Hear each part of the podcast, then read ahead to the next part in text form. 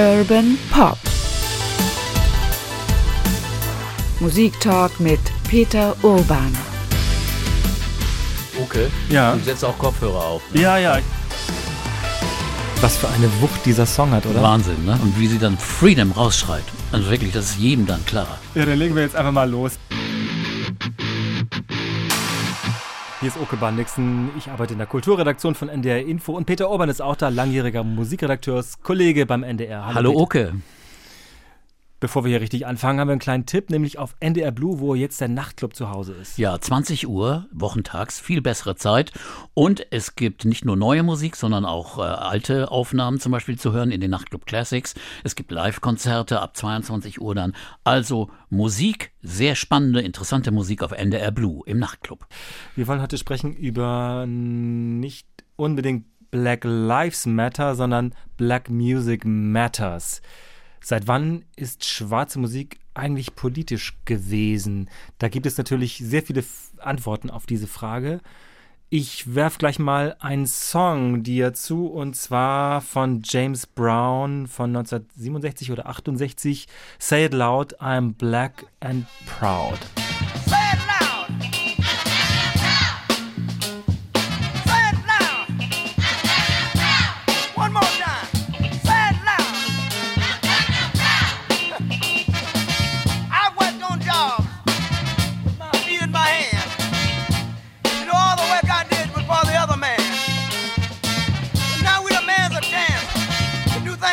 ourselves. We're tired of beating our head against the wall and working for someone else. Say it loud.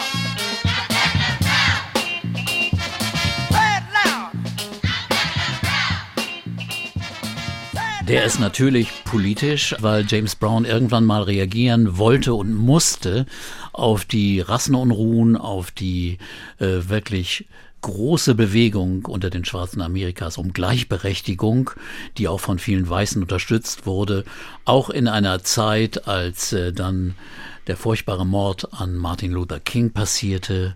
Und das war eine, eine Zeit des Aufruhrs und äh, da musste auch James Brown mal ein Zeichen setzen. Deswegen hat er diesen Song, der wirklich ein, ein, ein, ein Statement ist für Selbstbewusstsein und Stärke. Äh, das ist ja Schwarzen immer vorgeworfen werden, worden, ihr, ihr seid zu schwach, ihr seid die Loser und sowas. Und die Schwarzen haben sich dann selbst irgendwann mal gesagt, komm, wir müssen uns jetzt hier mal zusammenreißen, unsere Stärke sehen und auch sie nach außen hin äußern, damit die Weißen merken, hier, wir sind auch da und wir wollen was. Und deswegen ist das sehr, sehr politisch gewesen.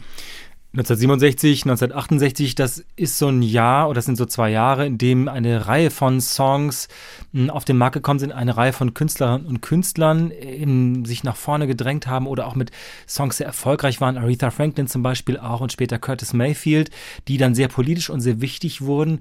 Viele sprechen auch von dem Beginn des Modern Soul in der amerikanischen mhm. Popmusikgeschichte. Aber das fußt ja ähm, auf anderen Dingen, die schon vorher wichtig gewesen sind, wo eben mh, Schwierigkeiten oder sagen wir mal, ja, Rassismus vorher schon abgebildet wurde, auch im Blues und im, im Gospel.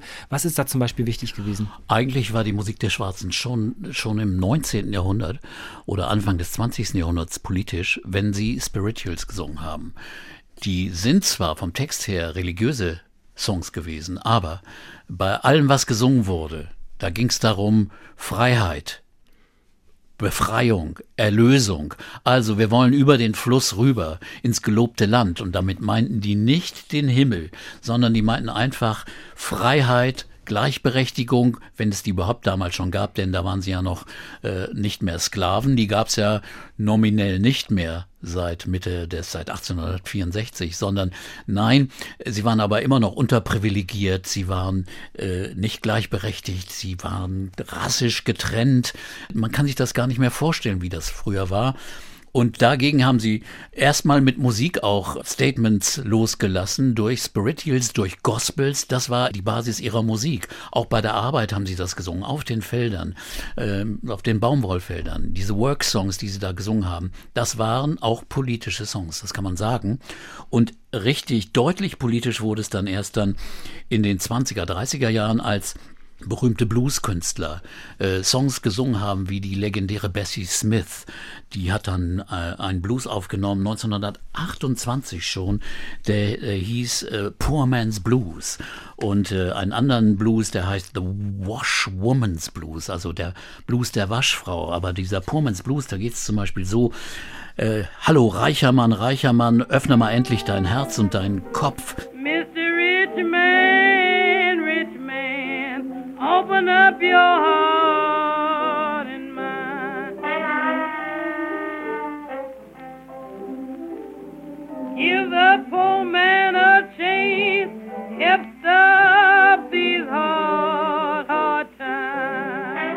Gib dem armen Mann mal eine Chance, der in diesen harten Zeiten leben muss.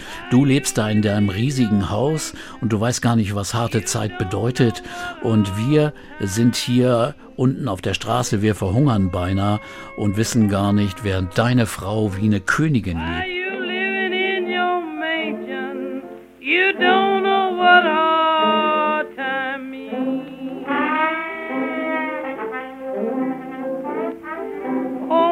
Working man, wife is starving. Your wife is living like Also der Inhalt dieses Textes, der war schon richtig deutlich. Es war genau klar, wen er da angesprochen hat. Die Weißen, die die Schwarzen eigentlich eben damals immer noch ausgebeutet haben. Und äh, da gab es mehrere Beispiele. Robert Johnson ist zum Beispiel ein Bluesänger gewesen, der hat in seinem Crossroads Blues gesungen, äh, dass er da auf einer Straße steht, er will ein, ein Ride, äh, ein Hitch Riken, wie nennt man das bei uns, äh, per Anhalter, Anhalter mitgenommen mitgenommen. werden und alle rauschen vorbei, alle fahren vorbei, es geht ihm beschissen, aber er muss da bleiben und äh, man soll also dann sagen, hier sitzt er und es geht ihm furchtbar schlecht. Das sind erstmal, könnte man sagen, wehleidige Statements. Aber es sind realistische Statements von sozialer äh, und rassistischer Unterprivilegierung. Und das äh, findet man dann immer wieder in der schwarzen Musik. Bis es dann in den 50ern war es dann Rhythm and Blues, war ja die Basis für Rock'n'Roll, war dann eher so eine Entertainment-Musik geworden, aber irgendwann fingen die Künstler an, auch mal das wieder ernst zu nehmen. Zum Beispiel Sam Cooke, einer der größten Stars, eigentlich der Begründer der moderneren Soul-Musik, der dann aber irgendwann gesagt hat, ich muss jetzt mal reagieren. Ich bin sowas von genervt, äh, wenn er auf Tournee war. Die sind immer mit großen Bussen auf Tournee gefahren und mussten dann aber in bestimmte Hotels gehen, die nur für Schwarze da waren. In die anderen Hotels durften sie nicht. In den Südstaaten war das immer noch so und, und das ging wirklich äh, ans reale Leben und hat ihn sowas von gequält. Dann hat er den Song geschrieben, A Change is Gonna Come. Das muss sich jetzt endlich mal ändern. Und das war eigentlich das, äh, was dann in den nächsten Jahren in der Bürgerrechtsbewegung dann auch auf die Straße gebracht wurde und in die großen Predigten von Anführern wie Martin Luther King. Das war also die Basis von der großen Popmusik. Das waren aber eher Bestandsbeschreibungen von es geht uns schlecht, wir werden ausgebeutet, wir sind nicht gleichberechtigt, also wir müssen wir was ändern. Besondere Reflexion von dieser Sache haben dann so Künstler wie B.B. King auch aufgenommen, der dann geschrieben hat, äh, When I first got the blues, they brought me over on a ship. Ich hatte also zuerst den Blues, äh, als ich mit dem Schiff aus Afrika rübergebracht wurde. Also die historische Dimension der Ungleichheit der Afroamerikaner wird hier in einem Song beschrieben und das ist eigentlich einzigartig. Das war immerhin einer der berühmtesten Blueskünstler, die es je gegeben hat. Und andere Leute, die aus dem Entertainment-Business kamen, wie Lou Rawls, der ja mit Leuten wie Frank Sinatra aufgetreten ist, so der hat dann auch gesungen über Tob Tobacco Road, also über die Szene, wie man im Ghetto lebt. Ja, das ist schon außergewöhnlich. Das äh, findet man nicht in jeder Sorte von Popmusik, aber in der Musik der Afroamerikaner findet man das. Ich finde zwei Dinge unbedingt erwähnenswert. Und zwar das eine, wenn man dann eben diese, die Veröffentlichung dieser Songs sieht, ähm, also wann die rausgekommen sind, das war dann in den 60er Jahren, also eben die Zeit, wo der Marsch auf Washington passiert war, 1963. Also die Zeit, wo eben die große schwarze Bürgerrechtsbewegung Mhm. in vollem Gange war. Martin Luther King hat den Friedensnobelpreis bekommen, bis hin eben zu seiner äh, schrecklichen Ermordung äh, 1968. Robert Kennedy ist dann ja auch äh, Ja. ums Leben gekommen und so weiter. Also das ist dieses Spannungsfeld, in dem sich diese Songs und diese Veröffentlichungen ja auch bewegen. Und das Zweite, aber das, das wirst du sicher noch genauer erzählen können, ist, ich habe hier vor mir die Autobiografie von James Brown zum Beispiel liegen und andere Bücher. Es wird immer wieder beschrieben, auch von Aretha Franklin, das, was sie später gesungen haben, das haben sie erlebt. Also sie haben diese Rassentrennung, was du gerade schon Mhm. erzählst mit Sam Cooke und den Hotels. Sie sind aufgetreten, sie hatten Erfolg, auch Aretha Franklin ja schon als Teenager, Mhm. aber sie hat eben auch diesen Tourneebetrieb mitbekommen, wie man eben, sobald man von der Bühne runter war, wie ein Mensch zweiter Klasse behandelt Ja. wurde, also schlecht behandelt wurde. Und das sind immer auch Künstler, die waren ja nicht nur beim schwarzen Publikum beliebt, sondern auch beim weißen. Die hatten nationale große Hits, auch beim weißen Publikum, dürfen in Fernsehshows auftreten und allem möglichen und müssen dann aber, wenn sie in den Südstaaten sind, müssen sie in zweitklassigen Hotels äh, übernachten. Und das sind Dinge gewesen, die sie eigentlich äh, täglich erlebt haben. Und bei Aretha zum Beispiel ist es ja so, das ist zwar ein Song gewesen von Otis Redding geschrieben, Also äh, Respect. Re- Respect, ja. Mhm. Respect, R-E-S-B-E-C-T, der natürlich für alle steht, für Frauenrechte, für Selbstbewusstsein, aber eben auch für die Rechte der Schwarzen. Respekt wollen wir endlich haben. Oder ihr anderer großer Song mit dem Thema Think, äh, denkt endlich mal nach. Und, und dann schreit sie, und das ist das Bedeutende, was man auch immer bedenken muss. Es geht bei diesen Sachen nicht nur unbedingt um die reinen Texte, sondern auch wie wird es gesungen? Es wird emotional gesungen aus einer eigenen Erfahrung raus.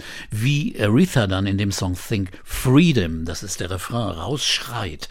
Das ist sowas von Gänsehaut schaffend. Wahnsinnig. Und den können wir, glaube ich, hören. Da merkt man die Power, die schwarze Musik hat, eben die auch politische Power ist, auch wenn es nicht im Text steht. Und dann hören wir uns das mal an. Das ist Think, Urban Pop, Musiktalk mit Peter Orban. Musik von Aretha Franklin.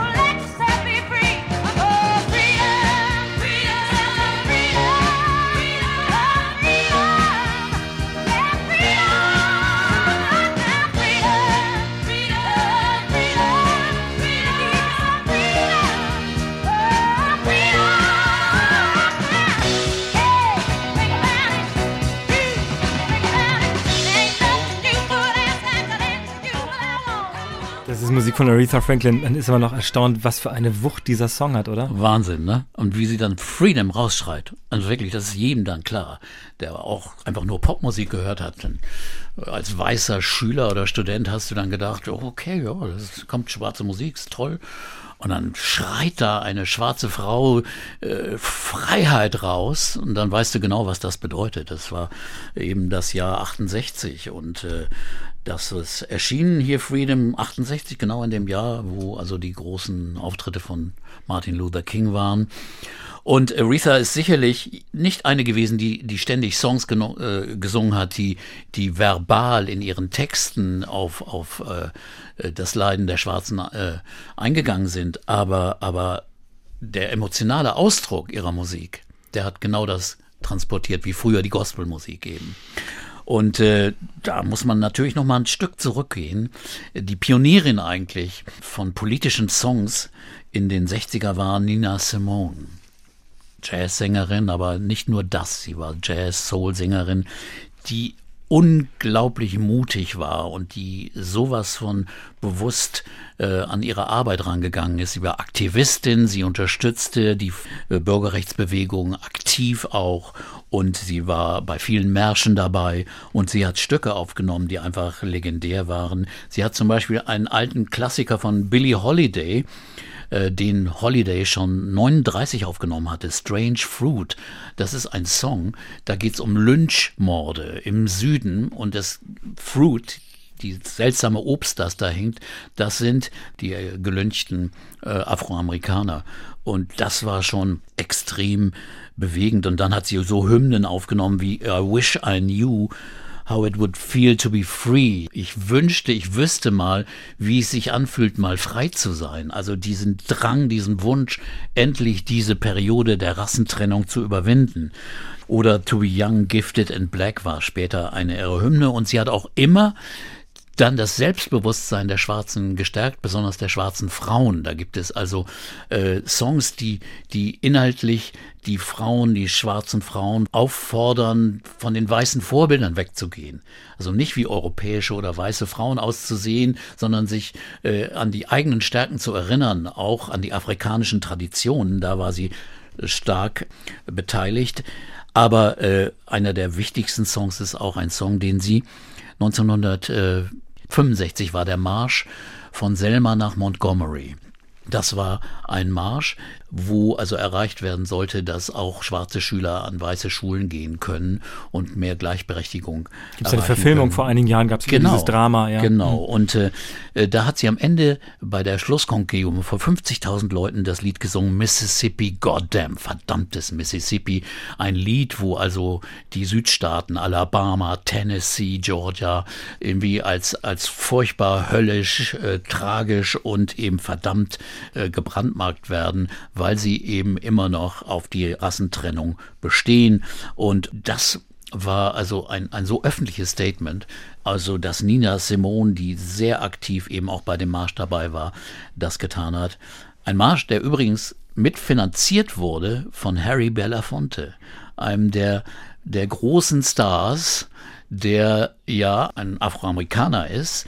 Sein Vater war Jamaikaner und äh, glaube die Mutter sogar eine Weiße. Also jemand, der äh, aber trotzdem sich sehr aktiv in die schwarze äh, Bürgerrechtsbewegung eingebracht hat, ein Partner von Martin Luther King war, der in seiner Musik nicht so unbedingt Ja, äh, sehr, sehr viel gute Laune verbreitet Genau, hat. äh, Ja. ja. aber, aber in seiner Aktivität hat er sehr, sehr viel getan, hat finanziell auch viel getan und auch für das Renommee der Bürgerrechtsbewegung. Wenn so jemand wie Harry Belafonte, ein, ein Hollywood-Star, auf einmal dann im Fernsehen auftaucht und dann erzählt, das ist dann auch bei weißem Publikum viel glaubwürdiger gewesen. Und das, ist ganz wichtig. Das finde ich in der Tat auch eine wichtige Frage.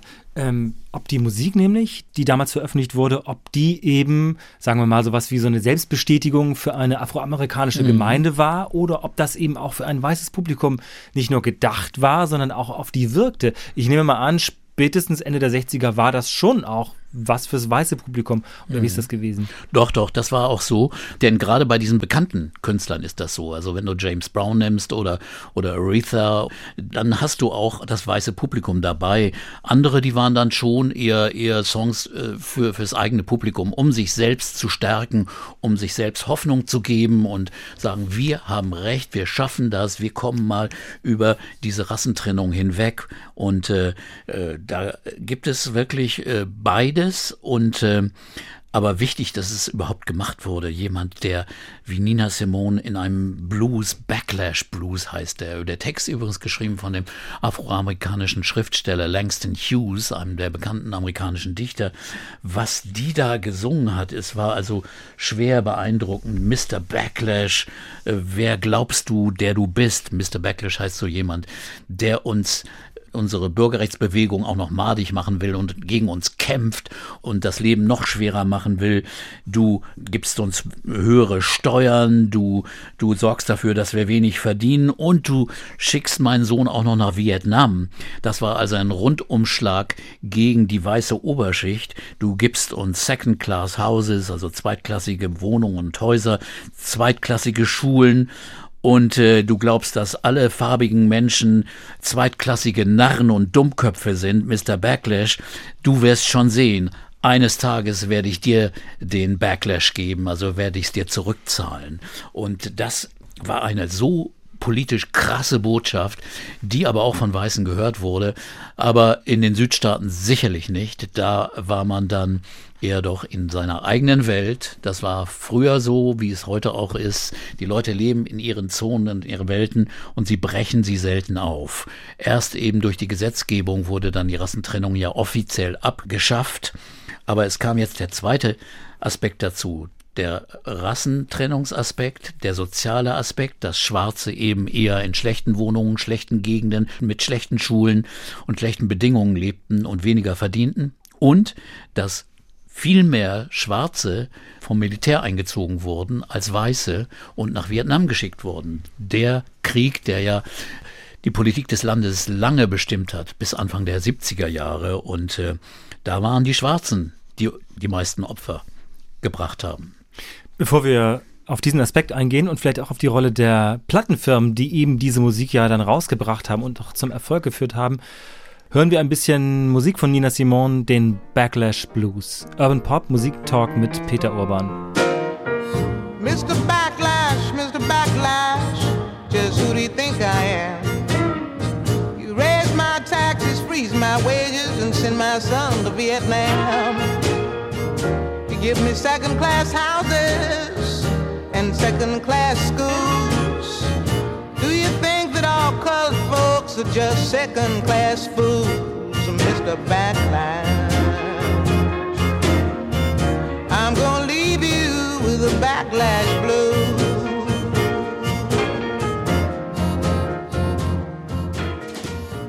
Das war Musik von Nina Simone. Politische Musik.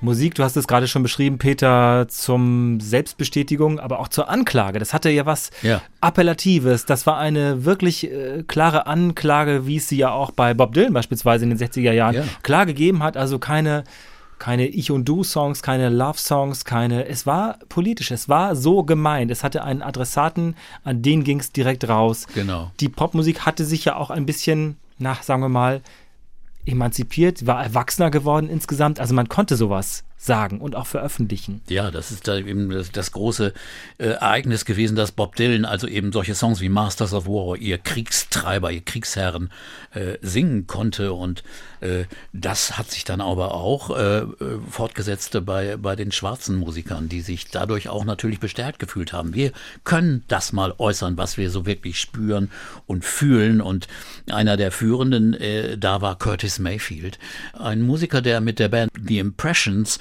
auch den normalen Weg der erfolgreichen R&B-Gruppe, so ein Trio, die dann auch Doo-Wop Lieder gesungen haben, sehr erfolgreich auch, aber eigentlich belanglos, aber der dann auf einmal anfing, eben Hymnen zu schreiben für das schwarze Publikum, die aber auch vom Weißen gehört waren, wie People Get Ready, also auf ein Gospel fußen Volk, ihr Leute seid bereit, äh, um das andere Ufer zu erreichen, um wirklich die Rassentrennung zu überwinden oder der das Selbstbewusstsein gestärkt hat mit Songs wie We're a Winner. Wir sind Gewinner, wir können das, wir sind besser, als ihr euch vielleicht einbildet, weil den Schwarzen wurde oft vorgeworfen, dass sie nicht selbstbewusst genug sind, dass sie also einfach mit dem zufrieden waren, was sie von den Weißen bekommen haben. Aber da sind also so Leute wie Curtis Mayfield dabei gewesen und gesagt haben, komm, wir müssen, wir müssen da ran, wir sind besser, wir sind besser, als ihr selbst glaubt. Keep on Pushing war so ein Song oder Move on Up oder, oder We the People Who Are Darker Than Blue. Wir alle, alle Leute, die, die dunkler als blau sind. Ein wunderschönes Bild für alle Leute von Farbe. Heute heißt der Begriff ja eher People, People of, of Color, Color. ja. Äh, äh, egal wie ihr seid, gelb, rot, farbig oder schwarz, wir haben mehr Kraft und Power, diese Grenzen zu überwinden. Und dazu diese Hymnen auch noch mit toller, grooviger Musik verbunden. Das war eine Botschaft. Und diese Botschaft wurde gehört. Dann hören wir ein bisschen Musik von Curtis Mayfield und reden danach weiter darüber, wie wichtig diese Musik war und ob sie auch musikalisch. Ich habe ja das Gefühl, man hat da auch ein neues Kapitel aufgeschlagen musikalisch. Wir hören ein bisschen Musik. Move on Up habe ich zum Beispiel mitgebracht. Hush not, child, and don't cry. Your folks might understand you by and by. Just move on up toward your destination.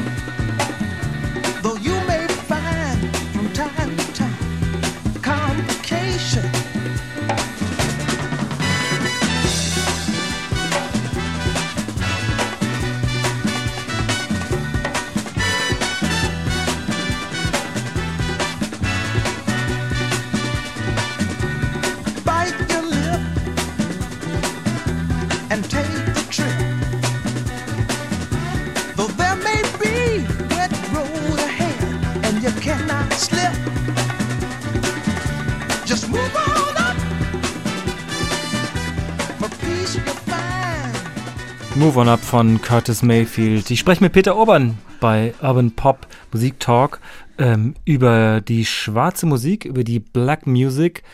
Ähm, Curtis Mayfield, ja, das ist ja fast mehr als eine Selbstermächtigung. Das ist quasi schon, da geht ja schon Soul in Funk über, oder? Ja, ja, das ist ja der Anfang praktisch von Funkmusik. Und dieser Titel zum Beispiel, Move On Up, ne, der ist also einer der, ist allerdings erst von 1970, aber der ist dann auch einer, der auch gleich in unseren Diskotheken hier in Clubs gelaufen ist, ohne Ende. Also Anfang der 70er, wenn man ins Madhouse gegangen ist oder sowas, da lief dieser Titel rauf und runter. Äh, also Leute, die ein bisschen älter sind, werden sich auch dran erinnern. Das, das war die Tanzmusik der Zeit und die hatte eigentlich eine andere Bedeutung, aber es war auch einfach tolle Musik, äh, die, an, dem man, an der man Vergnügen hatte. Ein anderes Beispiel dafür ist äh, von Donny Hathaway, The Ghetto. Äh, immer noch ein Klassiker für Clubs, der wird immer noch gespielt, besonders in der Live-Aufnahme. Ein Song, der die Lage im Ghetto beschrieb und aber, aber rausschrie auch das mit, mit sinnlich Musik, nicht mit einem, einer Klagehymne, sondern mit einer groovigen Hymne, die also auch Freude versprühte. Also nach dem Motto hier, wir kommen zwar aus dem Ghetto, aber wir wissen, was wir können und wir können viel. Und äh, wir müssen hier rauskommen, wir müssen das überwinden, aber äh, es war eben auch auf der künstlerischen Seite, auf der musikalischen Seite eine revolutionäre Zeit, nicht nur textlich, das muss man sagen, und die vielen Aspekte von Soulmusik entstanden damals, also angefangen eben von Sam Cooke, aber auch dann weiter James Brown natürlich immer wieder dabei, aber auch jemand wie Bill Withers, der wenig politische Texte geschrieben hat, aber einen zum Beispiel, I can't write left-handed, ich kann mit links nicht schreiben. Da fragt man sich, was ist Was- das? was ein- meint er damit, Ja, ja? genau. Und dann liest man den Text, dann merkt man, ach ja, es ist ein Lied eines Vietnam-Veteranen, der äh, aus dem Krieg nach Hause kommt, der Arm ist abgeschossen, der rechte. Ich kann jetzt mit links nicht schreiben, singt er. Und da seine Mutter klagt das und wirft das den, den Militärverantwortlichen vor. Das sind Songs, die also auch mit der Lage, äh, mit dem Vietnamkrieg zu tun haben. Oder eine Soul-Gruppe, die aus dem Gospel kam, wie die Staple Singers, die, die diese Gospelmusik aber mit, mit Funk oder mit Soul Grooves verbunden haben und dann so Klassiker wie Respect Yourself, also respektier dich selbst, hab den Mut, einfach äh, da für das zu stehen, was du bist, oder I'll take you there, ich werde dich zum Ziel bringen, ich, wir werden das Ziel erreichen. Also diese Hymnen zu machen, die alle auch immer im Zusammenhang mit der Bürgerrechtsbewegung gelaufen sind, die sind aufgetreten mit Martin Luther King und die sind auf Veranstaltungen aufgetreten, die sind aber dann auch im Fernsehen aufgetreten und haben auch weiße Pop-Hits, also das weiße Publikum damit erreicht. Ich will noch einmal die Zeitgeschichte in den Hintergrund ähm, schieben, weil natürlich, wir haben das ja schon in ganz vielen Aspekten äh, beleuchtet. Diese Musik, Funkmusik, Soulmusik, Popmusik insgesamt, hat natürlich immer auch den Einfluss und hat selbst auch wiederum Einfluss auf das aktuelle Zeitgeschehen. Also wie so eine kommunizierende Röhre muss man sich das ja vorstellen. Also das ist ja dann das Jahr, wo die beiden äh, afroamerikanischen Olympiasieger ihre Faust in die Luft Richtig. recken, 1968. Und eben, wir haben schon von den Morden an Martin Luther King und Robert Kennedy auch gesprochen. Und auch, es gab ja auch eine Menge Unruhen damals. Also es gab dann ähm, Morde, es gab Überfälle, es gab Übergriffe und es gab auch Plünderungen. Also es gab Ja. diese Bilder von, von großen, man sagte damals immer noch Rassenunruhen, ähm, wie man das jetzt auch aus Portland gesehen hat vor einigen Wochen noch. Ähm, Ja, also das, das, ist ist praktisch, das ist als wenn ein Déjà-vu wirklich gewesen, was im äh, letzten Jahr passiert da ist, also äh, nach dem Mord an George Floyd. Äh, das gab natürlich diese Erscheinung, zum Beispiel in Watts gab es einen riesigen äh, Riot in, in, in Los Angeles im Jahr 65 schon. Es gab auch in Philadelphia und anderen Städten in Boston gab es Unruhen, auch eben im Norden, wo also ganz viele Le Schwarze auch wohnten, die aber dann nicht mehr zufrieden sahen mit den Beschwichtigungen der Politiker, die dann einfach auf die Straße gegangen sind, eben besonders auch nach Polizeigewalt. Meistens gibt's immer immer einen Auslöser, dass also ein Schwarzer schlecht behandelt wird, ermordet wird und dann gehen die Leute auf die Straße.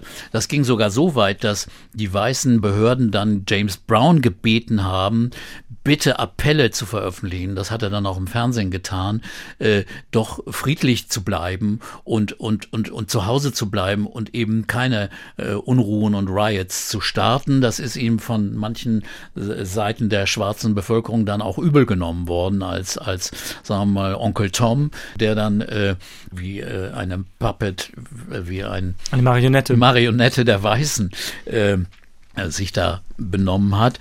Das äh, gab es sicherlich auch, aber Reaktionen eben auf diese Rassenunruhen, die es auch eben gab. Und äh, äh, ganz interessant ist, dass eine Plattenfirma, The Stacks, die haben dann als Andenken an die Rassenunruhen äh, ein Festival in LA gemacht, What Stacks, wo ganz, ganz viele Soul-Klassiker, Soul-Legenden aufgetreten sind. Das war dann 1971. Äh, aber es war immer wieder auch eine Reaktion, eine Reflexion. Aber die Musik ist ja nicht so schnell. Mir ist also nur ein Lied bekannt, das also auf sowas eingeht. Sly and the Family Stone, eine schwarze Band, die auch legendäre Musik gemacht hat, die bahnbrechende Sachen, also auch äh, äh, ganz wichtig war für den Beginn von Funk Music, äh, hatten einen Song There's a Riot Going On. Also das, äh, Und das war das Abbild dieser, dieser genau, Unruhen. der Unruhen in LA. Ne? Und äh, aber auf der anderen Seite eben auch so ein Song wie einen ganz deutlichen Don't Call Me Nigger, Whitey. Also weißer hier, nenn mich nicht Nigger, ne? was ja sicherlich ständig passiert ist. Also mal so mutige Titel rauszubrüllen und rauszuschreien, das machte auch solche Musik verbunden mit absolut bahnbrechender Musik, weil das muss man sagen bei Sly and the Family Stone, das war also schon was Neues. Und das hören wir uns mal an.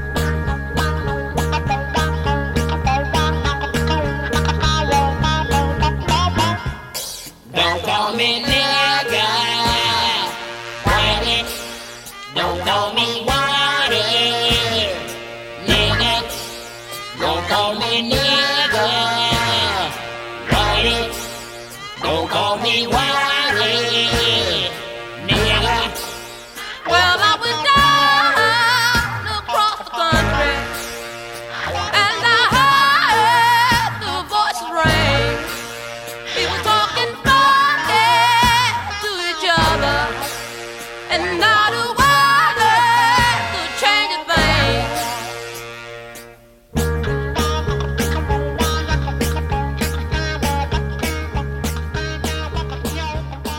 Das ist Musik von Sly and the Family Stone, Don't Call Me Nigger, Whitey aus dem Jahr 1969. Du hast schon ganz kurz, Peter, über die Rolle der Plattenfirmen gesprochen, nämlich über Stax, Ja. ein berühmtes Soul-Label in den USA. Ähm, Motown wurde nicht so politisch angesehen, wurde dann aber irgendwie dazu gemacht. Wie ist das genau gewesen mit dem Also Motown-Label? Motown war eigentlich die Plattenfirma, die die bekannteste farbige schwarze Plattenfirma war aus Detroit, die aber eben immer von Anfang an auch Erfolg beim weißen Publikum haben wollte und auch hatte. Also das fing äh, schon in den 50er, 60er Jahren an, dann besonders mit den Supremes und mit den Mädchengruppen, die hatten ja diverse Martha and Vandellas und andere hatten sie oder auch Marvin Gaye und Kim Weston, die Duette. Äh, das war alles sehr, sehr tolle Popmusik äh, mit R&B und Soul-Wurzeln, aber auch fürs weiße Publikum gemacht. Und äh, die Künstler, die waren aber bald so, dass sie auch gerne auch mal politisch hätten werden wollen. Marvin Gaye zum Beispiel schon in den 60ern hat er sich bemüht, Sachen äh, zu schreiben und zu veröffentlichen, um eben seine Kritik an der Rassentrennung, an der Rassenpolitik, an seine Unterstützung für die Bürgerrechtsbewegung auch verbal und musikalisch zu äußern. Aber der Chef seiner Plattenfirma Barry Gordy hat das immer verhindert, hat gesagt, nein, das machen wir nicht, das veröffentlichen wir nicht.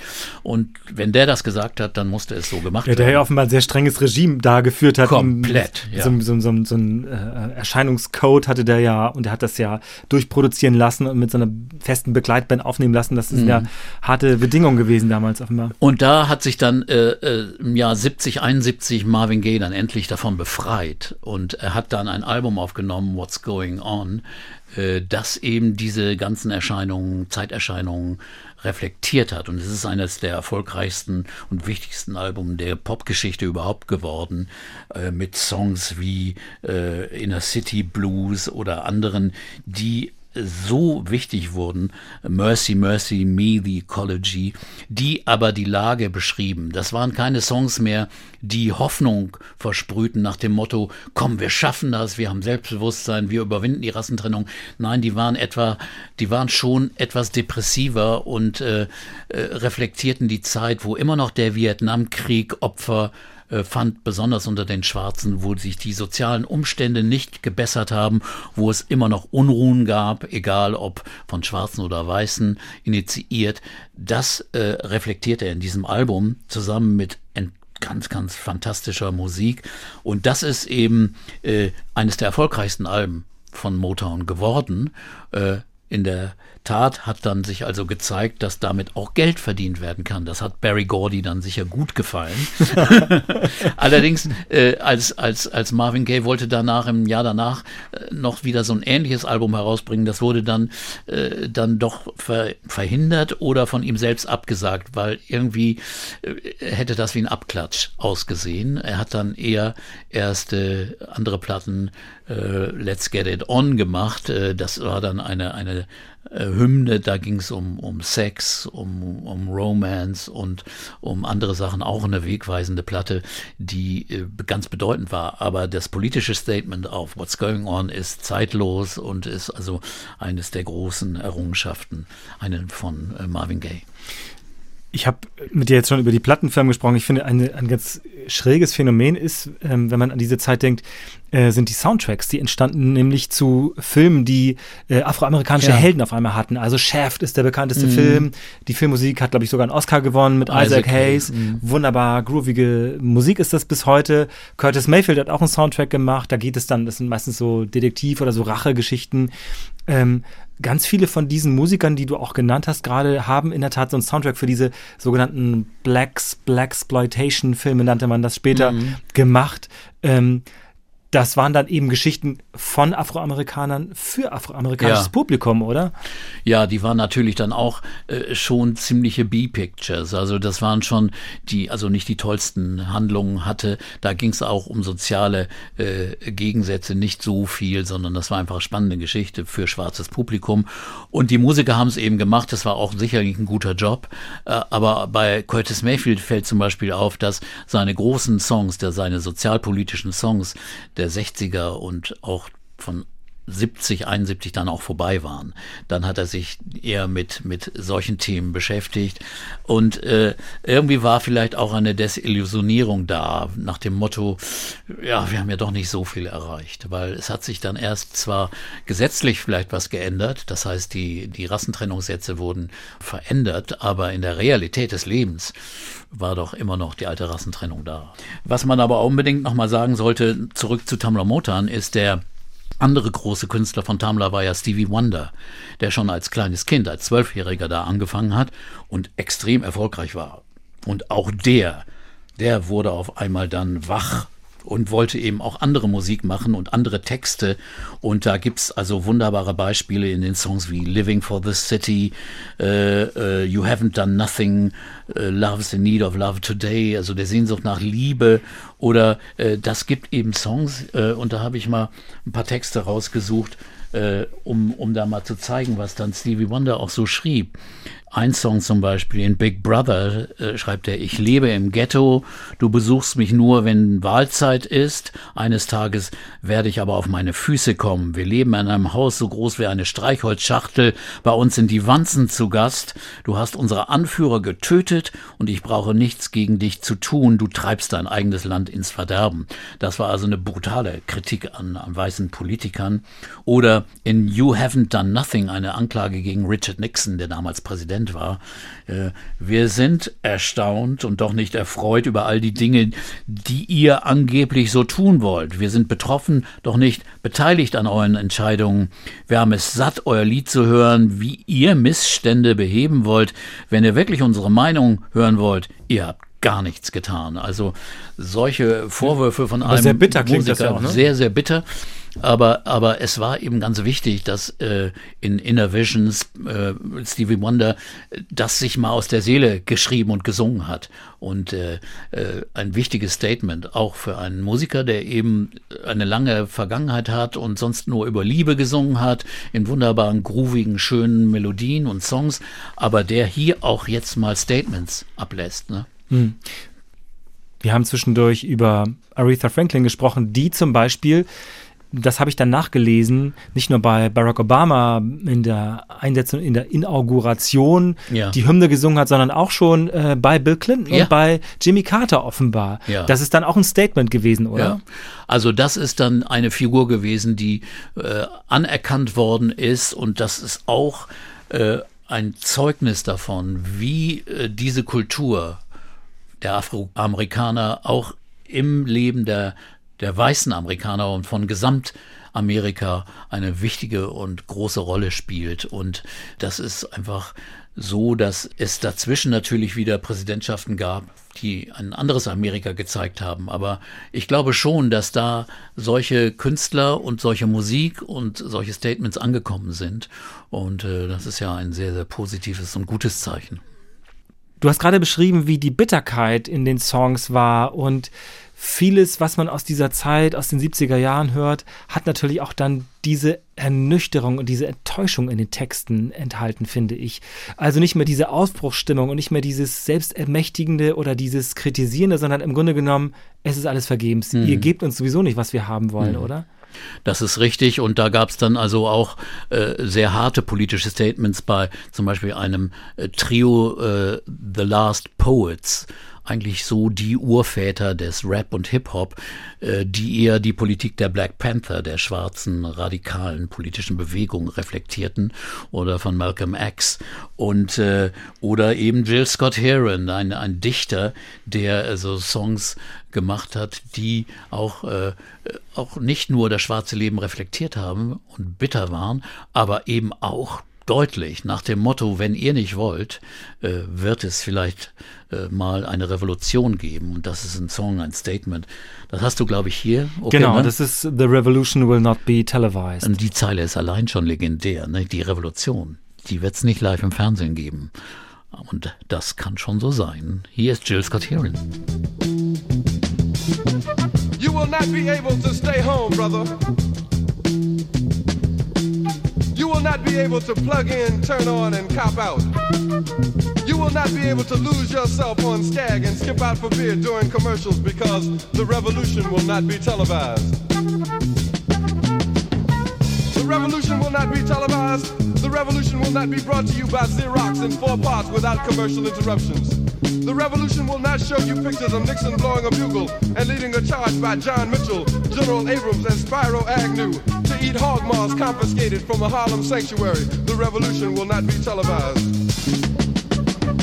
The revolution will not be brought to you by the Schaefer Award Theater and will not star Natalie Woods and Steve McQueen or Bullwinkle and Julia. The revolution will not give your mouth sex appeal. The revolution will not get rid of the nub. The revolution will not make you look five pounds thinner because the revolution will not be televised, brother. There will be no pictures of you and Willie Mae. Ah, das ist schon der Hammer, ne? Ja, das ist, man, man bleibt da so hängen an diesen, diesen ausgespuckten Wörtern, die er da so nacheinander raushaut und immer wieder diese Zeile, The Revolution will not be televised und am Ende, ich habe das natürlich jetzt, weil ich es auch rausgesucht habe, bis zu Ende gehört, sagt er, The Revolution will be live. Also das echte Leben ist sowieso nicht im Fernsehen zu sehen und andersrum. Also das ist schon auch sehr, sehr äh, äh, gut, ein guter Kniff, um das so abzubilden. Ja, es ist, ist politische schwarze Poesie gewesen. Äh, natürlich mit der Realität auch nicht so unbedingt was zu tun, aber als Statement war das schon wirklich beeindruckend. 1974 hat er das aufgenommen und äh, man sollte schon einfach auch das so betrachten. Das ist wirklich die Basis für Hip-Hop, für Rap, der dann also das Wort als Basis genommen hat, rhythmisiertes Wort, auch mit vielen Statements, die oft nicht mit Politik oder dem äh, gesellschaftlichen Leben zu tun haben, sondern mit dämlichen Geschichten von Sex, Gewalt und Drogen. Aber, äh, aber trotzdem, die Basis war da und es gab auch unter Hip-Hop-Songs immer wieder auch politische Statements. Und äh, hochinteressant ist ja, dass einer wie Harry Belafonte äh, eben immer über seinen Tellerrand geschaut hat. Wir haben ja vorhin gehört, er war einer der Unterstützer der, der Bürgerrechtsbewegung in den 60ern, auch sehr aktiv und auch finanziell. Und er hat 1985, als Hip-Hop und Rap dann aufkamen, hat er gleich einen Film produziert. Ah ja, Beat Street ist Beat Street, ja, genau, ja. Äh, wo er schwarze äh, Vorstadtkünstler genommen hat, die die Breakdance gemacht haben und die Hip-Hop gemacht haben, um sie einem internationalen Publikum vorzustellen, um praktisch die, diese Kultur zu fördern. Er hat das gleich erkannt, dass das eine, eine, zu, eine Kultur mit Zukunft ist und äh, äh, das auch mit gesellschaftlicher Bedeutung ist, dass auch für, für Ghetto-Kids da eine Möglichkeit ist, rauszukommen, auch Kultur äh, zu machen selbst eben, indem sie Rap und Hip-Hop gemacht haben. Oft sind das ja keine Musiker oder Künstler gewesen, die, die eine Ausbildung haben oder musikalische Kenntnisse, sondern die einfach aus ihrer Natur aus rappen und Hip-Hop machen konnten oder eben auch, auch tanzen konnten. Und das hat Harry gemacht damals. Ich kann mich erinnern, er war hier in Hamburg, hat diesen Film vorgestellt mit einer Gruppe von 20 jungen Künstlern, die das dann hier aufgeführt haben. Und das war in einem Café Schöne Aussichten, wo das hier vorgeführt wurde. Und äh, am Tag danach habe ich ihn hier im alten Studio 7 im Haupthaus hier beim NDR Roten Baumchaussee interviewt. Und es ist eines der bemerkenswertesten Interviews geworden, die ich je gemacht habe, weil der Mann sowas von beeindruckend ist. Der ist freundlich, der ist aber sowas von genau und kann Dinge beschreiben aus seinem Leben und aber auch aus dem Leben äh, von anderen Menschen und äh, kann sozial äh, reden, kann aber auch sowas von persönlich sein. Also damals war ich dermaßen beeindruckt und habe ihn dann später nochmal getroffen. Und äh, man ist ja immer so, dass man glaubt, na ja, äh, die, die sind einfach nur freundlich. Aber bei ihm habe ich dem abgekauft. Als ich ihn ein Jahr später traf, sagte er, hey Peter, how are you? Oder sowas. Weißt du, da denkst du, hä? Naja, vielleicht hat sein Assistent ihm gesagt, jetzt kommt übrigens Peter, den hast du schon mal getroffen oder so. Aber trotzdem, er ist sowas von glaubwürdig und einer der tollsten Menschen, die ich je getroffen habe.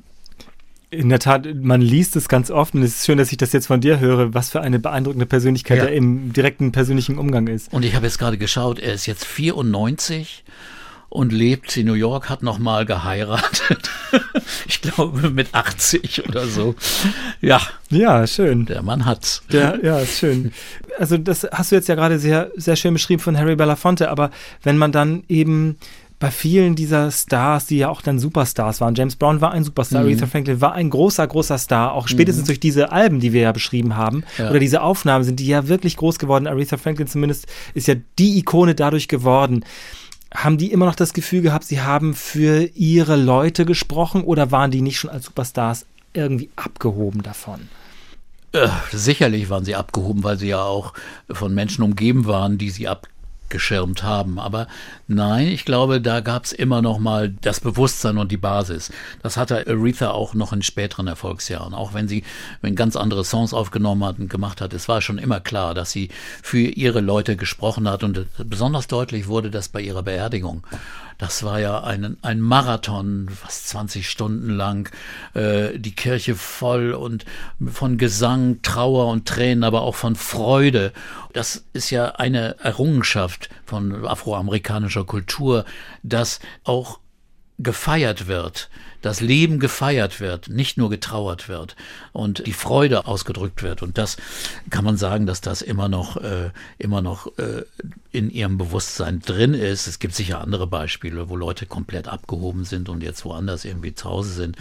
Aber selbst so Künstler, die ja eigentlich nicht mit so äh, politischer Soulmusik äh, assoziiert wird wie Prince, findest du so ein Lied wie Sign of the Times, äh, das auch ex exakt beschreibt, irgendwie was in der Politik und der, in der Szene, in der gesellschaftlichen Szene 1987 so los ist. Oder es gibt immer noch Bands, so neuere Künstler wie John, John Legend, also ein Superstar, der also auch beim weißen Publikum extrem beliebt ist. Ne? Ist ja kein Sänger, der nun unbedingt hier äh, in Harlem singen würde, sondern das ist eher einer, der in LA und Hollywood singt. Aber der hat zum Beispiel mit den Roots, einer, einer schwarzen Hip-Hop-Band, ein wunderbares Album aufgenommen, wo sie das Wake Up heißt, aufgenommen 2010, also auch mit dem Bewusstsein, wir müssen immer noch wieder was tun für unsere Gleichberechtigung, die zwar gesetzlich festgeschrieben ist, aber die in der in dem wahren Leben noch nicht richtig existiert. Und da hat er noch mal alle Klassiker der politischen Soulmusik der 60er aufgenommen. Compared to what little ghetto boy, I wish I knew how it could feel to be feel to be free, den Klassiker von Nina Simone, alles in neuen Versionen. Und also da gibt es immer noch Aktivitäten, oder ein, ein wunderbares Beispiel ist äh, Childish Gambino. Das ist ein Schauspieler, Donald Glover, der unter dem Namen Childish Gambino Musik macht. Und er hat einen Song aufgenommen 2018, This is America. Und das ist eher ein musikalisches Hörspiel innerhalb von, ich glaube, ist sechs Minuten lang. Und wo er die Szenen von Ghetto, von Ungerechtigkeit, von Gewalt, alles kompakt in einem Song unterbringt, zusammen mit Geräuschen. Und der Song hat so eingeschlagen, dass er dann bei den Grammy Awards ein halbes Jahr später als der Song des Jahres betitelt wurde. Ist ein Song, der, der wirklich bleibenden Eindruck gemacht hat. Oder auch äh, ein Rapper wie, wie Kendrick Lamar, der also mit poetischen Texten, die aber auch immer brutale Wirklichkeit darstellen, auf seinen Alben schweren Erfolg hat, also extrem erfolgreich ist und beim Publikum, das eben auch weiß ist. Und als letztes Beispiel möchte ich da nochmal Beyoncé nennen, eine sehr bewusste äh, schwarze Sängerin, die extrem erfolgreich ist, international, weltweit, die aber dann so ein Album aufgenommen hat wie Lemonade im Jahr 2016, wo sie eben äh, schwarze Frauen bestärken wollte, sagen, hier, das ist eure Stärke, äh, seid mal selbstbewusst und, und äh, versteckt euch nicht, versteckt euch nicht auch vor den Männern, die ja gerade oft Frauen äh, sehr ausgenutzt haben, auch besonders schwarze Frauen. Äh, da hat sie ganz, ganz laut ihren Mund aufgemacht mit einem großartigen Album und jetzt praktisch den Song 2019 aufgenommen, der im Jahr 2020 für Black Lives Matter äh, die Hymne geworden ist. Äh, ironischerweise ist das aus einem Soundtrack für The Lion King, König der Ach, Löwen, aus nicht. der neuen Verfilmung. Da gibt es den Song Black Parade und der passt aber so haargenau auf das, was dann 2020 passiert ist. Also die Schwarzen und Weißen zusammen, lasst uns eine Parade machen und lasst uns äh, das Ziel erreichen und alle Ungerechtigkeiten verhindern und in die Vergangenheit verjagen. Den Song haben wir da. Black Parade, Beyoncé. Das ist Urban Pop mit Peter Urban. Black Music Matters ist unser Thema heute. I'm going back to the south. I'm going back, back, back, back. Where my roots ain't watered down. Growing, growing like a baobab tree of life on fertile ground. My ancestor put me on game. On charm, on gold chains. With my old shoe energy. Drip all on me. Uncle da she keep it. Hola, donuts, smell like a non chopper instant. Yeah, pure ice, ice, ice, ice. Bust down, uh, flood it, flood it, flood it, flood it. On my wrist out.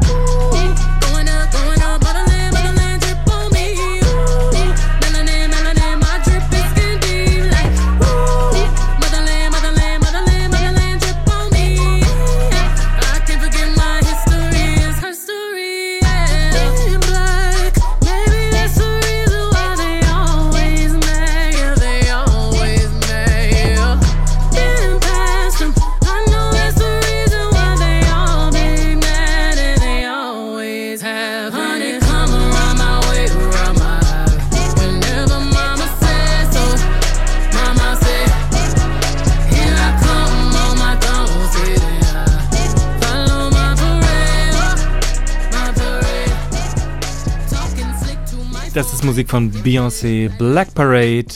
Und das ist Urban Pop Musik Talk mit Peter Urban. Black Music Matters war unser heutiges Thema. Vielen Dank, Peter. Vielen Dank für die tollen Erinnerungen und für die Einblicke und für die Einordnung. Vielen Dank, Oke.